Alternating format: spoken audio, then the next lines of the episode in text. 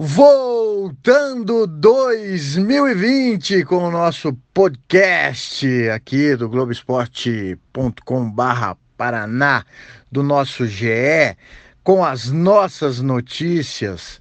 Feliz ano novo para todo mundo e que seja um ano de muitas boas notícias para o esporte paranaense, não só para o futebol paranaense, como também para o esporte paranaense. Teremos Olimpíadas, hein? Será que vamos ter muitos atletas do nosso estado? A gente vai estar acompanhando de perto tudo isso e mostrando para vocês. O ano começou devagarzinho, terminou devagarzinho, né, em termos de, de contratações, de anúncios, principalmente dos clubes, né? Começou também sem muito alarde, mas a semana deu uma esquentada. A semana deu uma esquentada graças a Atlético e Coritiba. É, o Atlético, tudo começou com o anúncio do Viseu e foi no fim da última semana.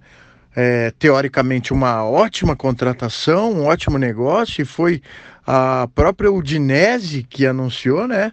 A equipe italiana anunciou o empréstimo do Felipe Viseu para o Atlético, mas incrivelmente, no meio do caminho, o jogador chega a Curitiba, bate em Curitiba e volta, desiste da negociação. Parece que surgiu um time russo com mais dinheiro, com certeza. A oferta financeiramente era melhor e o Felipe Viseu deu tchau para o Atlético.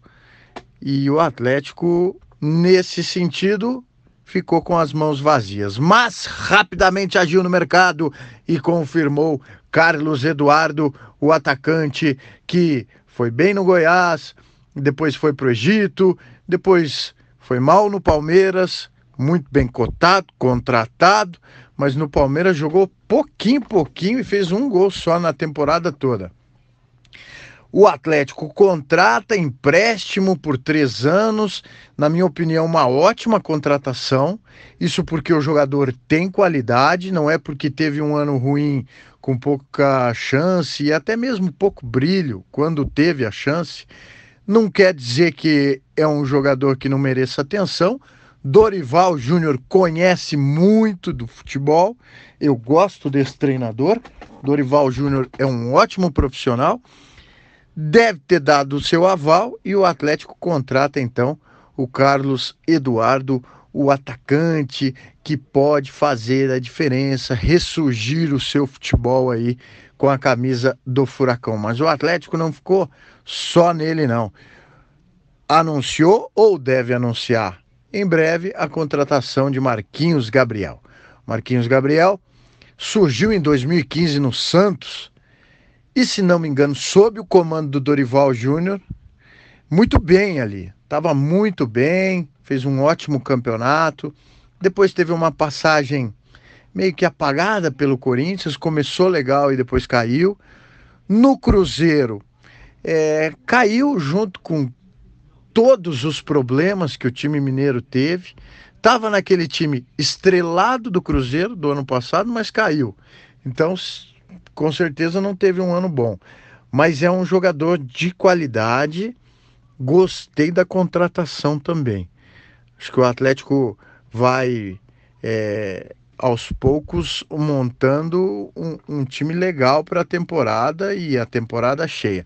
A começar pelo treinador, que eu já disse e repito, gosto do Dorival Júnior, um cara trabalhador, um cara atento à, à evolução do esporte, atento às mudanças, sem essa de dizer porque o cara vem de não sei aonde, o cara entende mais, o cara está mais evoluído. Não, não é assim.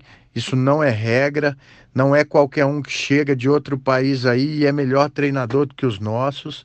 Sem essa, e o Dorival Júnior é um dos melhores que a gente tem.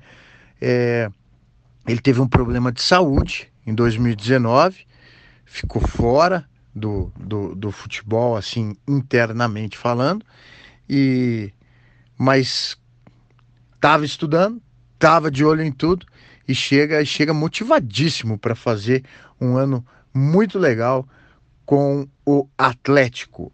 E agora no Coritiba também. Será que eu estou otimista demais para o ano de 2020? Porque eu gostei do Barroca. Eu gostei da contratação do Barroca. Acho que é, é, é um profissional que surgiu precocemente e, e de forma positiva no Corinthians, as categorias de base, mandou bem.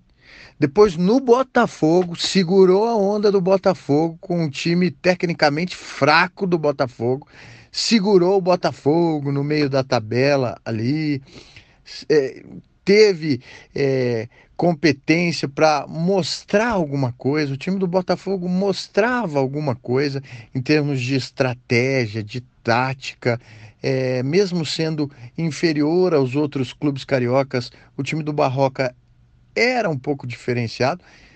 Depois caiu. O time do Botafogo deu uma, teve uma queda no Brasileirão e o Barroca acabou saindo. Na minha opinião, fez um bom trabalho por lá. Chegou no Atlético Goianiense, manteve o bom trabalho e, e acabou subindo com o time de Goiânia. E chega no Coritiba também muito motivado para esse ano que o clube volta à primeira divisão. Que bom para o torcedor, já não estava mais aguentando aquela história de Série B. Curitiba está na Série A. Me agrada a contratação do Barroca. Um cara que quer trabalhar, um cara que é mais do que discurso. Não é só discurso, não é só mais vamos lá. Ele não é só aquele cara da motivação. Não, muito pelo contrário. Ele é um cara do estudo, um cara que, que entende de bola Vamos ver como é que ele se porta em, em um, um, estado diferente do dele, um estado em que ele nunca trabalhou, é, em uma cultura diferente. Nada a, a se preocupar, mas vamos estar tá acompanhando. Gostei do Barroca. Assim também, olha só, estou gostando de tudo, né? Gostei do, do René Júnior, Gostei, contratação interessante, jogador de 30 anos, um volante de qualidade, se machucou muito no Corinthians, é, acabou que jogou pouco, nos últimos dois anos principalmente, jogou pouco, mas me lembro dele do Bahia, um volante muito interessante. Pode cair bem ali no meio-campo do Coritiba. Coritiba que tá pertinho do acerto com o Rodolfo, né? o Rodolfo, zagueiro que começou no Atlético e, e, passou pelo São Paulo, foi jogar na Turquia e estava no Flamengo há três anos e ganhou tudo com o Flamengo na última temporada e não era daqueles jogadores, sim, ele era reserva, mas não era daqueles jogadores que, que entravam uma vez na vida, outra na morte. Não, ele sempre estava ali no banco, entrava durante as partidas, quando o Flamengo invariavelmente colocava é, equipes mistas em campo, o Rodolfo jogava e jogava com qualidade, não caía o nível não, substituía o titular quando estava suspenso. O Rodolfo é um bom zagueiro e uma boa contratação para o time do Coritiba. Aos pouquinhos se reforçando e acredito que tenha que ser assim, não medalhões. Curitiba não tem que buscar medalhões, precisa buscar jogadores que queiram retornar é, com grandes trabalhos. É, e, e, me parece que é isso que acontece com o René Júnior, com o próprio Gabriel, passou pelo Flamengo, teve no esporte, também chegou. E, e eu acho que é assim que o Curitiba vai encontrar uma fórmula interessante para encarar esse ano de 2020.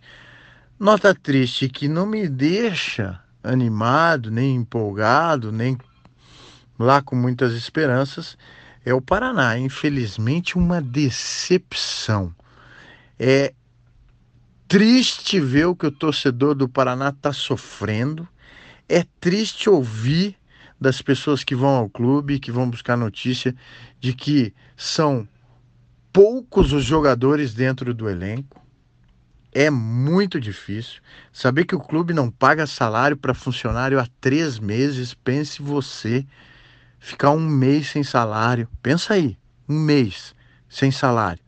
Como é que você trabalha? Como é que você vive na tua casa, no, ao seu redor aí? Como é que faz? Agora pense três meses ficar impossível manter o nível de produção. Eu não estou falando só de jogador, não. Estou falando de toda a estrutura de um clube, de qualquer empresa. Como é que você fica três meses sem pagar salário? É um absurdo, uma loucura, um, um, uma tristeza e a gente só torce para que essa situação seja regularizada o mais rápido possível e o Paraná, com a grife que tem, com a camisa que tem, possa retornar e retornar bem ao campo de futebol.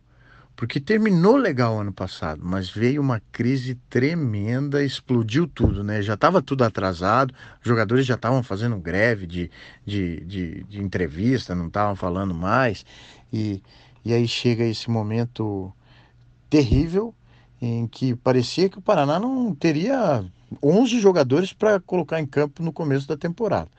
Mas ontem o diretor do Paraná, o Alex Brasil, falou e clube vem fazendo parcerias, tem que jogar com a inteligência, tem que usar a camisa, a grife, a vaga na Série B que tem, porque tem muita gente que quer aparecer e tem que pegar, e não é fácil, gente que quer aparecer, que está sem mercado, mas que tem qualidade. E aí é preciso muita inteligência, muita competência para formar um grupo interessante. Vamos esperar também. Londrina é um ano meio que chave, porque é o último ano da parceria com o gestor, com o Sérgio Malucelli.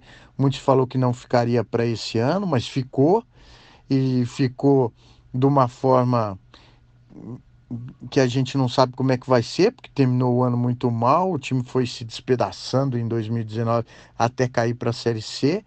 A volta do alemão, eu sempre disse aqui que o alemão me agrada. É, a volta do alemão foi algo positivo. Então vamos esperar um pouco mais sobre o Londrina. E o Operário começou igual terminou ano passado. É, quietinho, fazendo as coisas com competência, com equilíbrio. É, claro, perdeu jogadores que, que se destacaram na Série B do ano passado, é inevitável, mas está buscando no mercado. O Campeonato Paranaense vai ser interessante para a gente fazer toda essa análise, mesmo sabendo que o Atlético não joga com o time principal, mas o Atlético já tem competições, já tem torneio na Argentina semana que vem, tem torneios e competições nessa temporada, então tem muito tempo para ver o Atlético. Os outros a gente dá uma olhada no Campeonato Paranaense que começa não nesse fim de semana, no próximo. Então a gente tem muito que falar e a gente vai ter muito que informar vocês tanto na RPC com o nosso Globo Esporte, assim como aqui no nosso site, globoesporte.com.br Paraná. Tá falado, gente. Um abraço, um grande ano. Tchau.